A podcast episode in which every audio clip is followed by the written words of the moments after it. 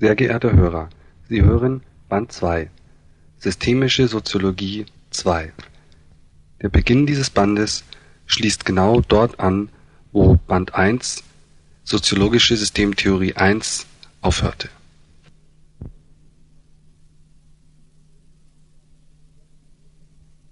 Wie geht nun Parsons weiter vor? Was fängt er mit diesen Vorgaben an? Zunächst einmal bietet das Schema die Möglichkeit der Schwerpunktsetzung. Das hatte ich schon angedeutet.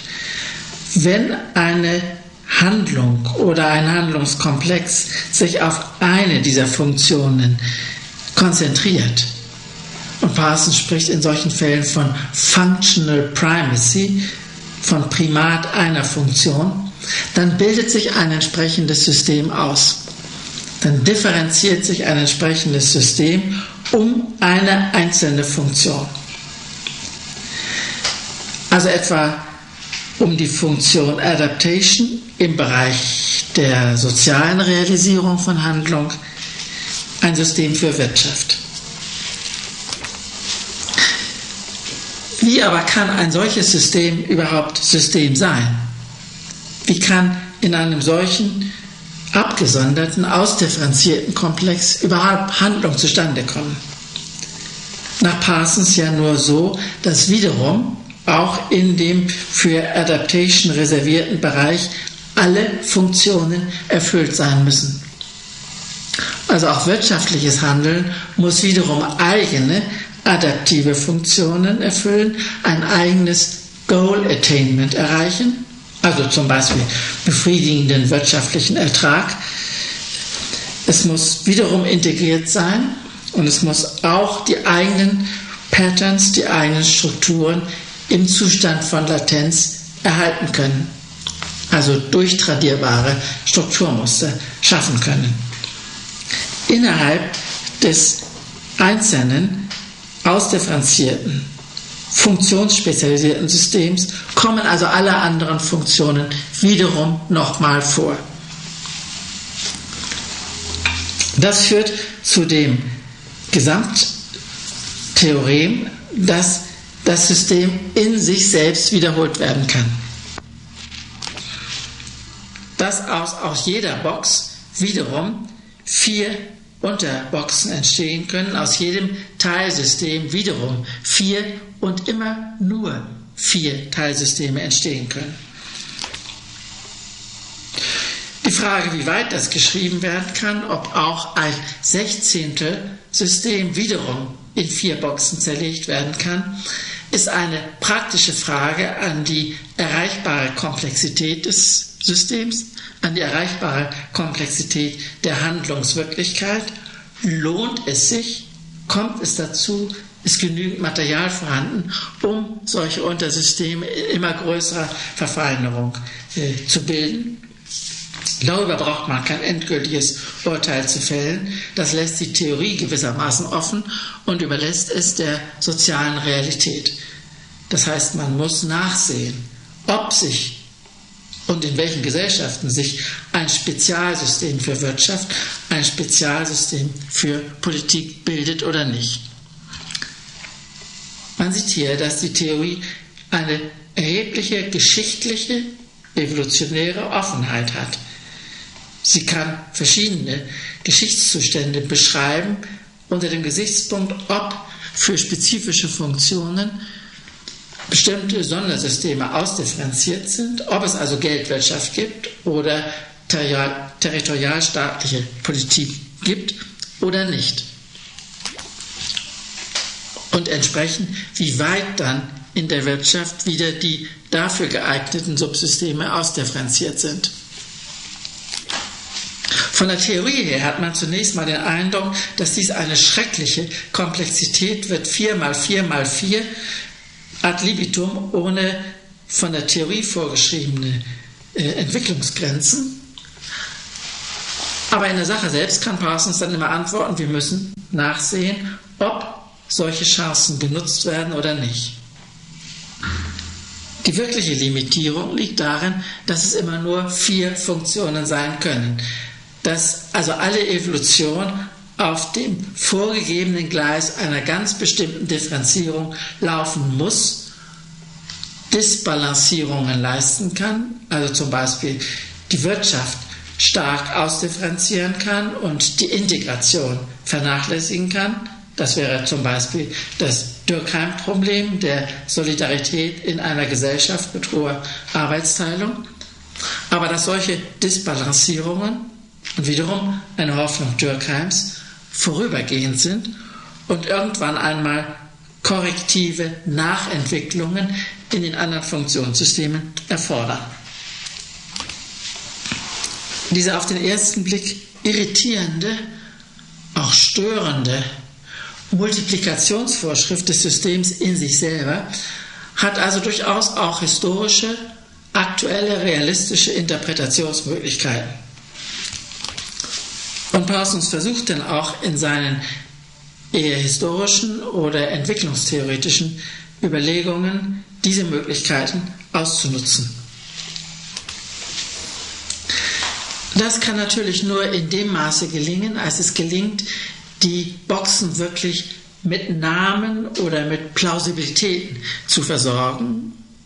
Also jeweils immer angeben zu können, welche Realität hinter einer kombinatorischen Möglichkeit denn tatsächlich steckt. Dies scheint mir die wirkliche Schwierigkeit des Systems zu sein, da, wie bereits gesagt, dieses Problem nicht deduktiv gelöst werden kann, sondern durch äh, inventorische, inventarisierende Fantasie gelöst werden muss. Auch ein gut Stück von theoretischer Kreativität erfordert. Und es lohnt sich nachzusehen und im Einzelnen dann zu kontrollieren, wie Parsons vorgegangen ist, welche Namen welche Boxen erhalten und wie viel äh, Einsichtsgewinn, wie viel äh, Realismus auch hinter dieser Verfahrensweise steckt. Das kann im Rahmen dieser kurzen Vorstellung der Theorie natürlich nicht geschehen. Ich muss mich damit begnügen, zwei Fälle durchzudeklinieren. Der erste Fall ist die allgemeinste Version der Systemtheorie, das heißt das Handlungssystem schlechthin. Der zweite Fall ist, und ich hatte Beispiele schon benutzt, der Fall des sozialen Systems. Parsons spricht im Übrigen von solchen Ebenen der Detaillierung oder von solchen Detaillierungsgraden der Theorie als System References. Und eine seiner bemerkenswerten Einsichten ist, dass man immer Systemreferenzen unterscheiden muss, dass man also wissen muss, auf welcher Systemebene der Detaillierung des Gesamtkomplexes man nun argumentiert und bestimmte Mechanismen, bestimmte äh, Interchange-Möglichkeiten und so weiter ansetzen will. Wir befinden uns also jetzt zunächst einmal auf der Ebene des allgemeinen Handlungssystems, der allgemeinsten Ebene, die in dieser Theorie vorgesehen ist, wenn man mal diese Spätentwicklung einer generellen Theorie des Human Condition außer Acht lässt. Also Handlung als solches. Was garantiert die Möglichkeit von Handlung als solchen? Hier ist die adaptive Funktion, Adaptation, durch etwas gesetzt, was Parsons Behavioral Organism nennt. Damit ist nicht die gesamte Biologie gemeint, also die Zellchemie oder das, was wir über Hormone wissen, äh, auch nicht äh, die Anatomie des menschlichen Körpers und dergleichen, sondern immer nur das, was ein Organismus leisten muss, um Verhalten zu ermöglichen, um also die Verhaltenskomponente des Handelns zustande zu bringen. Sie sehen hier übrigens, dass das sogenannte Subjekt, der Handelnde, aufgelöst wird und ein Teil davon ist eben dieser Behavioral Organism. Warum und mit wie viel Fantasie dieser Behavioral Organism in diese Box platziert wird, also instrumentelle Funktionen und außengerichtetes Verhalten erzeugen soll, ist eine Frage, über die man verschiedener Meinung sein kann, wie alle diese Zuordnungen einen gewissen Spielraum für Kritik offen lassen. Parsons hat es zunächst einmal so gesetzt. Er sieht also den Organismus als die Komponente von Handlung, mit der das Handeln sich Außenbedingungen anpasst oder auch langfristige Gleichgewichte sucht mit externen ökologischen Bedingungen. Das ist gerade unter äh, moderneren, neueren äh, Interessen an Beziehungen zwischen Handlung oder dann auch Gesellschaft und Ökologie nicht uninteressant. Es sagt uns nämlich, dass die Ökologie, äh, die Umwelt, auf das Handeln nur in dem Sinne einwirkt, dass sie den Behavioral Organism beeinflusst. Also einen Aspekt, und zwar nicht den kulturellen Aspekt des Handelns, stört oder auf dieser Ebene dann Anpassungen erfordert.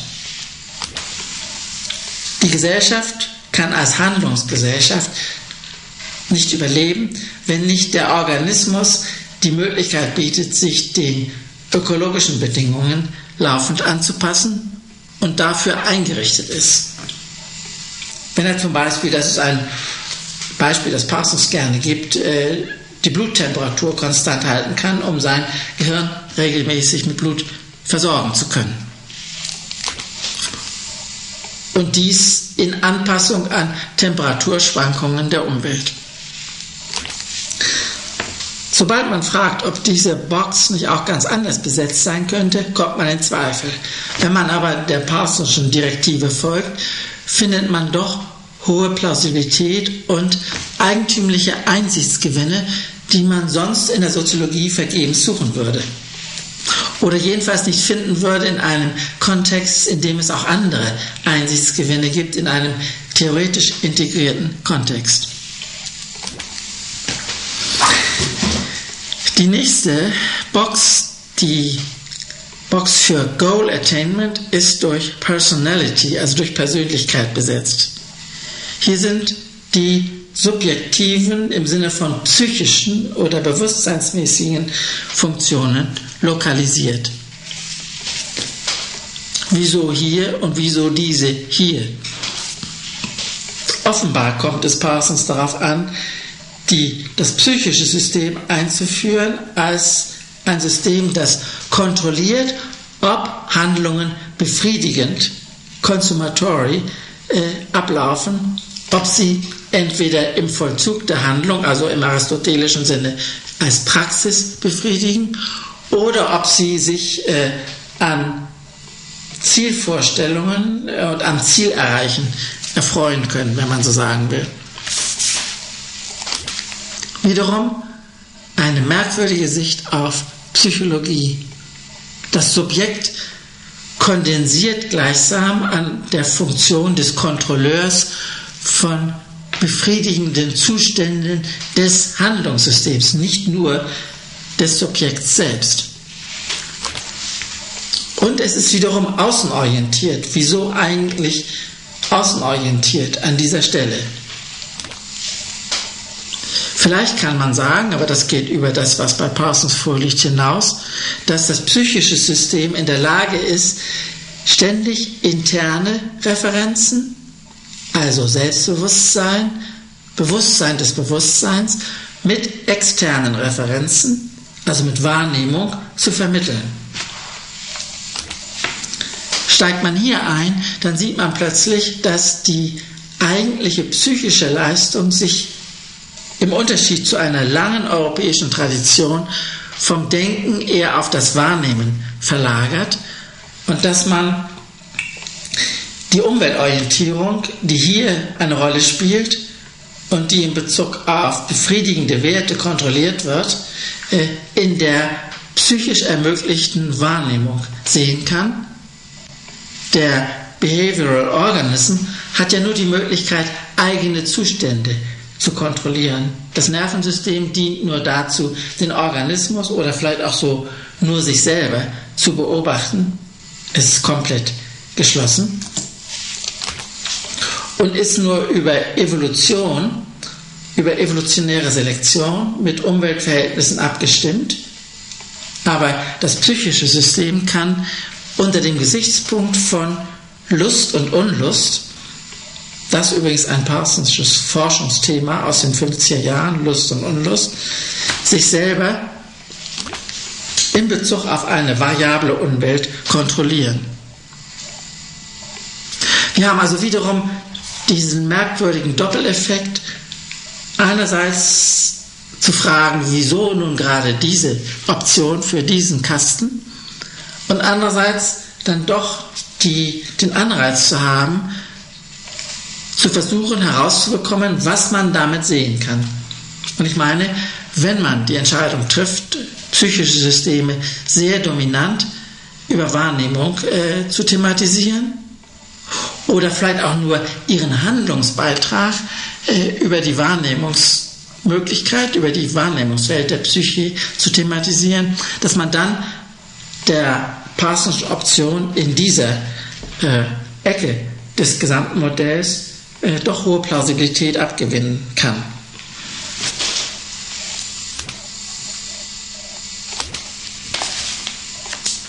Die nächste Box kombiniert konsumatorische und internale Richtlinien, Beziehungen, Funktionen, Variablen oder wie immer. Hier setzt Parsons nun das soziale System ein. Wiederum auf den ersten Blick merkwürdig. Wieso dient das soziale System der Integration von Handlungen und Integration verstanden als Herstellung einer internen Ordnung unter konsumatorischen Aspekten, also unter Gegenwartsaspekten.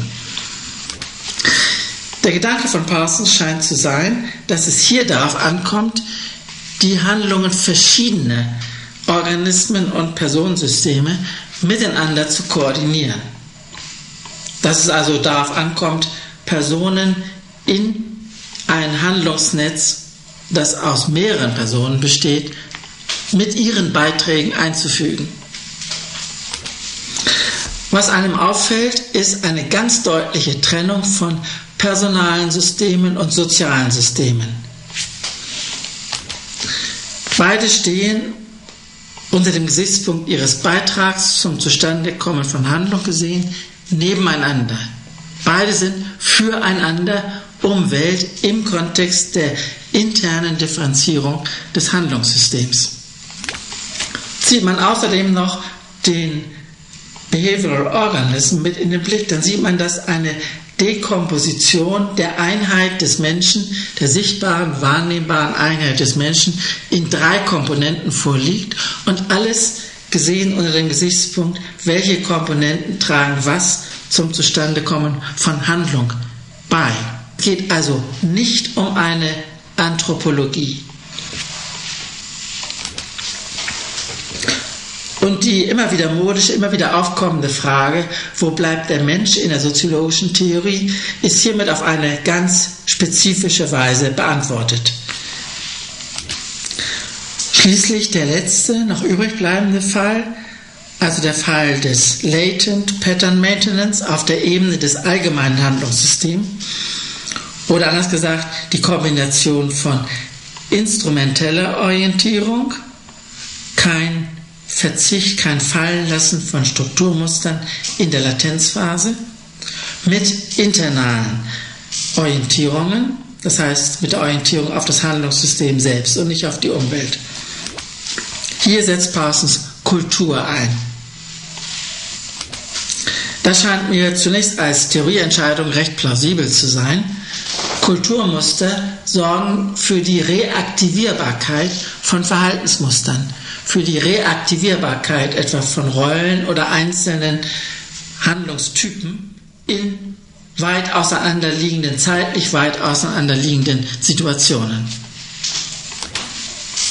Oder jedenfalls ist das eine von vielen möglichen Definitionen von Kultur. Parsons selbst ist mit diesem Kulturbegriff in Kontroversen geraten, die ich hier im Einzelnen nicht nachzeichnen kann, aber deren äh, Interesse vor allen Dingen darin besteht, wie weit man mit diesem Kulturbegriff dann auch technische Artefakte, zum Beispiel Handwerkszeug, Schrift und dergleichen, einbeziehen kann oder nicht. Innerhalb der Ethnologie, der Anthropologie, der Archäologie auch tendiert man manchmal dazu, alles für Kultur zu halten, was bei Ausgrabungen gefunden werden kann. Und die semantische Komponente der Kultur zu unterschätzen oder wiederum nur als Werkzeug, das heißt nur über Sprache äh, zu thematisieren. Für Parsons ist dieser Unterschied weniger wichtig, das heißt, der Parsonsche Kulturbegriff deckt auch die Wiederbenutzbarkeit äh, eines Werkzeuges, die Wiederbenutzbarkeit sprachlicher Kombinationsmöglichkeiten, wenn man die Worte und die Grammatik erinnert, die Wiederbenutzbarkeit eines Hammers, nachdem man wochenlang ihn nicht benutzt hat, man weiß, wo er ist und wozu er dient. Und dies alles recht einleuchtend eigentlich als Voraussetzung der Integrierbarkeit des gesamten Handlungssystems. Integrierbarkeit jetzt nicht im Sinne der spezifischen Funktion der Integration, sondern im Sinne der Systemintegration über Zeit hinweg. Das Theorieprogramm sagt nun, dass diese vier verschiedenen Teilsysteme oder Funktionssysteme evolutionär primär differenziert sein müssen, bevor es zu weiteren Unterdifferenzierungen innerhalb der einzelnen Funktionssysteme kommen kann.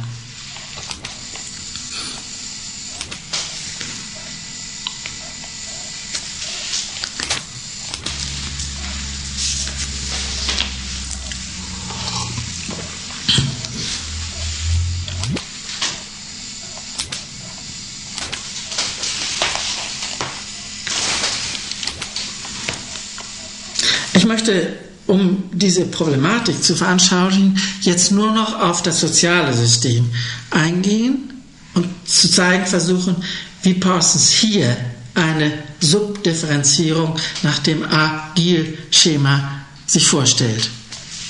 Dies ist auch die am stärksten entwickelte Teilseite der Theorie. Oder wenn man so will, die früheste, da schließlich Parsons das ganze System für Zwecke der Soziologie entworfen hat. Ich hatte bereits angedeutet, das adaptive Subsystem des sozialen Systems oder anders gesagt, das adaptive Subsystem des integrativen Subsystems des Handlungssystems wird als Wirtschaft bezeichnet. Es kommt zur Ausdifferenzierung dieses Komplexes immer dann, wenn langfristige Adaptierung des Handlungssystems an Umweltsituationen eine Rolle spielen. Man könnte ganz grob sagen, wenn es zu Kapitalbildungen kommt. Das heißt, wenn ein Geldmechanismus eingeführt wird, der dafür sorgt, dass man immer auf noch unvorhersehbare, noch unvorhergesehene Umweltsituationen reagieren kann indem man Kapital einsetzt, sei es um zu produzieren, sei es um zu kaufen, sei es um Ressourcen aus der Umwelt zu entnehmen, sei es heute um Abfall zu beseitigen. Der Realismus dieser Konzeption steckt, wie mir scheint, darin, dass der Geldmechanismus die entscheidende Rolle für die Ausdifferenzierung des Systems spielt. Das heißt, dass die evolutionäre Errungenschaft Geld Parsons spricht dann von einem symbolisch generalisierten Kommunikationsmedien, überhaupt erst dazu geführt hat, dass sich Wirtschaft als Teilsystem ausdifferenziert und dass dadurch die Anpassungsbedingungen an die Umwelt verbessert, also die Langfristigkeit der Sicherung der Kontinuität des Handlungssystems garantiert werden kann. Die Goal Attainment Funktion wird äh, bei Parsons im Bereich, wir sind immer im Bereich soziale Systeme, im Bereich des sozialen Systems definiert als Politik. Auch das hat zu Kontroversen geführt, die in sich selbst sehr interessant sind, die ich aber hier nicht ausreichend behandeln kann. Zu Kontroversen über den Kontrast, sei es mit klassischen Politikvorstellungen, also aristotelisch, alteuropäisch und so weiter, Politikvorstellungen, die in der Politik die Funktion der Realisierung des eigentlich Menschlichen erwarten, sei es mit kritischen Theorien, die Politik nur als Annex von Wirtschaft sehen. Für Parsons ist das politische System ein völlig eigenständiges System im sozialen System des Handlungssystems. Und die Besonderheit der Politik liegt in der Sicherung konsumatorischer, also in sich gegenwärtig befriedigender Zustände. Auch das kontrastiert auf eigentümliche Weise mit einem Politikbegriff, der für uns normal ist, die Politik sozusagen als eine instrumentelle Einrichtung, die immer bessere Leistungen, immer bessere Sozialzustände zu erreichen versucht. Für Parsons stellt sich die Frage, ob das wirklich der eigentliche Sinn von Politik ist. Und Parsons formuliert das so, dass er die Funktion im spezifischen Sinne für Politik als collectively binding decision making beschreibt.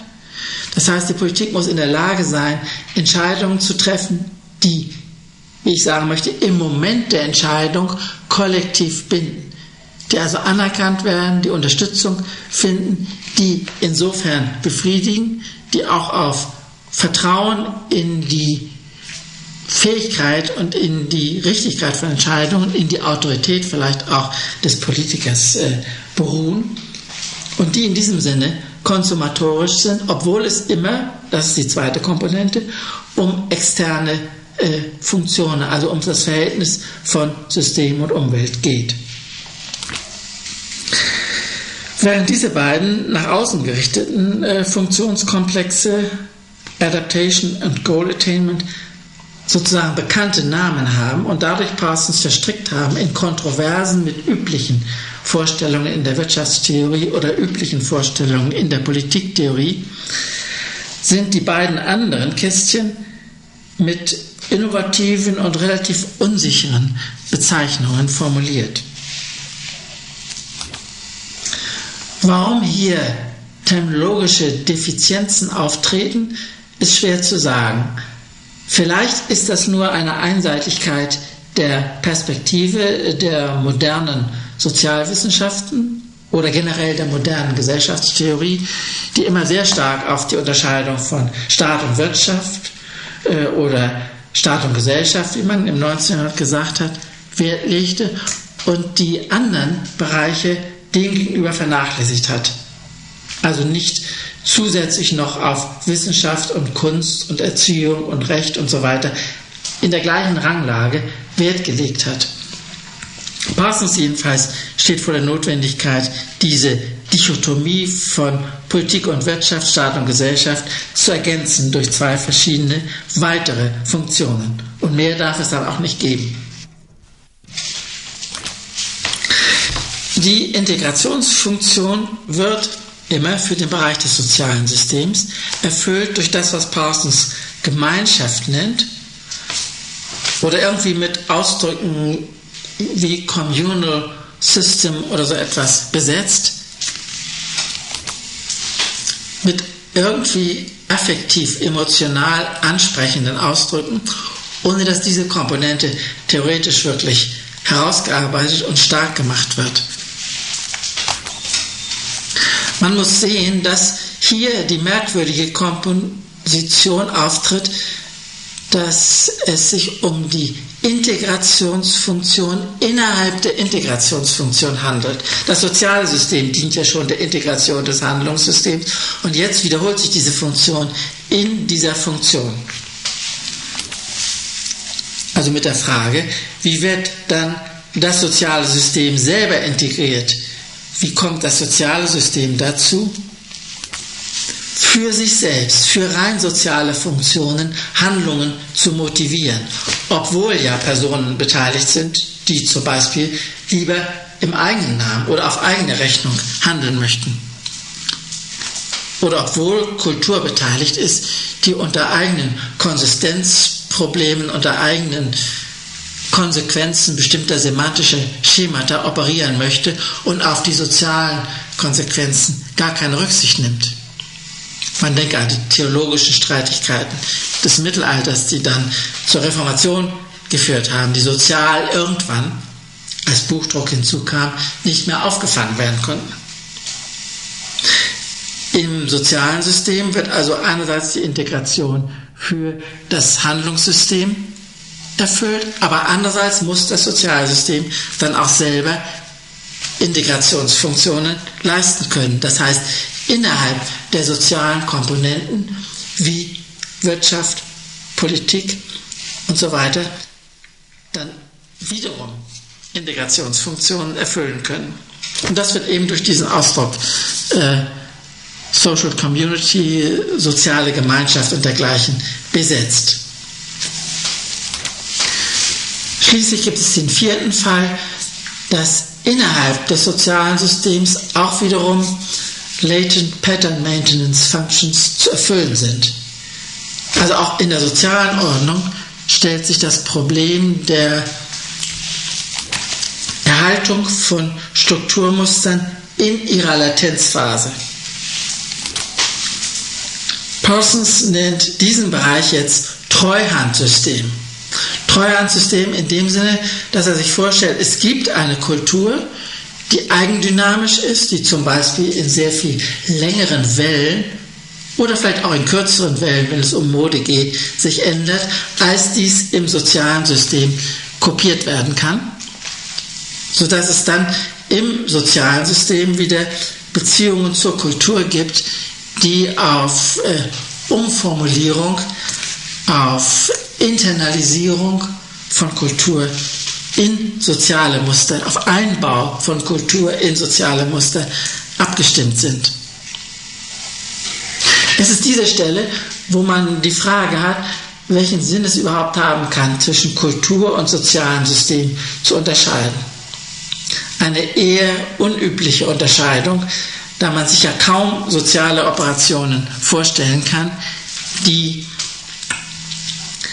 präzise auf äh, rein kulturelle äh, Aspekte gerichtet sind und andererseits auch kaum soziale Handlungen vorstellen kann, die ganz ohne diese Funktion des Latent Pattern Maintenance auskommen. Dennoch hat Parsons die, die, Möglichkeit im Blick, dass so etwas geschieht, dass zumindest eine Spezialisierung von sozialen Funktionen und sozialen Handlungsbereichen für Treuhandfunktionen in Richtung auf die Kultur möglich ist und hat ein ganzes Buch über die amerikanische Universität primär unter diesem Gesichtspunkt geschrieben. Das heißt, gibt es soziale Systeme, die die Kultur, was immer dann der Rest noch sein mag, für soziale Funktionen aufbereiten, akzeptierbar machen. Eine der interessanten Versionen dieses Konzepts ist, dass es hier offenbar so etwas wie Intellektuelle gibt, die sich äh, dieser Aufgabe, die sich dieser Aufgabe annehmen, Kultur sozusagen sozial zu vertreten. Ich möchte es nun bei diesen beiden Analysen des Handlungssystems im Allgemeinen und des sozialen Systems im Besonderen belassen. Es kommt ja nur darauf an, Ihnen die, die Argumentationskapazität einer solchen Theorie vorzuführen, zu zeigen, in welche selbstverursachte Schwierigkeiten sie gerät und wie dann zugleich die, das Nachdenken, die, äh, wie soll ich sagen, diese Auseinandersetzung mit den selbstgeschaffenen Schwierigkeiten auf innovative Wege führt, jedenfalls wenn man ein Theoretiker von dieser Kreativität ist, äh, wie es Parsons gewesen ist. Zugleich zeigt sich aber damit eine gewisse Hermetik des Theoriekonzeptes. Die Begriffe werden immer nur innerhalb dieses Viererschemas definiert. Die Notwendigkeit Boxen plausibel auszufüllen, leitet die Theorieentscheidungen Und es hat dann immer weniger Sinn, sich zu überlegen, wie der Parsonsche Kulturbegriff mit dem der Kulturanthropologie oder mit den äh, Hermeneutikproblemen la Gadamer und so weiter überhaupt äh, zusammenhängen würde. Theorievergleiche werden immer schwieriger, je deutlicher ein spezifisches Theoriemuster hervortritt. Wenn Sie den bisherigen Überlegungen gefolgt sind, könnten Sie nun der Meinung sein, dass Parsons Theorie sich im Wesentlichen mit der Definition, Ausfüllung und Anplausibilisierung dieser Boxen beschäftigt. Das ist jedoch ganz verkehrt. Zumindest gibt es nur einen Aspekt dieser Theorie wieder. Und ein wesentlicher Teil der zusätzlichen theoretischen Überlegungen hat es mit der Beziehung zwischen diesen Boxen zu tun, also zwischen, mit der Beziehung zwischen diesen Teilsystemen. Alle weiteren Theoriemittel sind angesetzt auf Konsequenzen einer solchen funktionalen Differenzierung. Das gibt der ganzen Theorie einen bemerkenswerten Stil. Sie behandelt die Differenzierung des Handlungssystems und dann die Konsequenzen einer immer weitergehenden Differenzierung. Also durchaus im Zusammenhang mit Durkheimschen Vorstellungen über Arbeitsteilung oder überhaupt mit der soziologischen Tradition, die ja immer die moderne Gesellschaft als differenzierte Gesellschaft beschrieben hat. Ich kann nun hier auf diese einzelnen äh, Versuche zwischen diesen Teilsystemen Beziehungen herzustellen, nicht im Einzelnen eingehen. Ich nenne nur die, die prinzipiellen Ansätze dafür. Das eine ist eine, die Vorstellung einer Kontrollhierarchie. Das heißt, die Systeme werden hierarchisch geordnet im Sinne einer doppelten Hierarchie von unten und von oben. Also A, G, I, L und L, I, G, A. Die Kultur steuert das System, wie Parsons sagt, kybernetisch, insofern als sie mit geringer Energie soziale Systeme, diese dann Personalsysteme und diese wiederum ihren Organismus beeinflussen, jeweils mit größerem Energieeinsatz, je weiter man nach unten kommt. Aber das Steuerungsmittel selbst ist Information. In der umgekehrten Perspektive geht es um Konditionierungen, das heißt um die Bereitstellung von Energiemöglichkeiten für das Zustandekommen von Handlung. Also etwa körperliche äh, Bewegungsmöglichkeit, körperliche sensomotorische Fähigkeit, dann äh, motivationale Energie auf Seiten des personalen Systems und äh, Verständigungskapazitäten, wenn man so will, im Bereich des sozialen Systems und schließlich die damit gegebenen Grundlagen für die Vermittlung und Weiterreichen von Kultur. Das also die Idee einer Kontrollhierarchie. Dann gibt es, was vielleicht wichtiger ist, die Vorstellung symbolisch generalisierter Tauschmedien. Das heißt, zwischen den Systemen gibt es Interchange und Parsons meint sogar Double Interchange Beziehungen auf einer allgemeineren und auf einer konkreteren Ebene. Und jedes System besitzt eigene Medien, um diese Tauschbeziehungen zu steuern. Also das Wirtschaftssystem beispielsweise Geld, das politische System Macht, das äh, Sozialsystem der Gemeinschaft Influence, Einfluss, Autorität und so etwas. Das Kultursystem des sozialen Systems Value Commitments, Bindung an bestimmte Werte. Und es gibt eine sehr elaborierte Theorie der Konstruktion solcher Tauschmedien nach vergleichbaren Kriterien. Ich halte das für einen der großartigsten Versuche, Vergleichsmaßstäbe zu finden, also Identität und Verschiedenheit innerhalb eines Theorierahmens gleichzeitig unterzubringen und im Übrigen auch ein, als ein ich wiederhole. Und im Übrigen ist das auch ein interessanter Versuch, das Rationalitätsproblem, das Max Weber sozusagen pauschal für Handlung als solche gestellt hatte und dann in Typen die nicht weiter begründet waren, dekomponiert hatte, jetzt auf dieses differenzierte System zu beziehen und zu sehen, dass im ökonomischen Bereich, im politischen Bereich, im Community-Bereich, im Treuhandbereich und überhaupt bilden ganz verschiedene Kriterien der Rationalität fungieren. Und schließlich gibt es noch einen weiteren Versuch, Beziehungen herzustellen, ebenfalls mit sehr interessanten Zusatzeinsichten, der unter dem Titel Interpenetration läuft.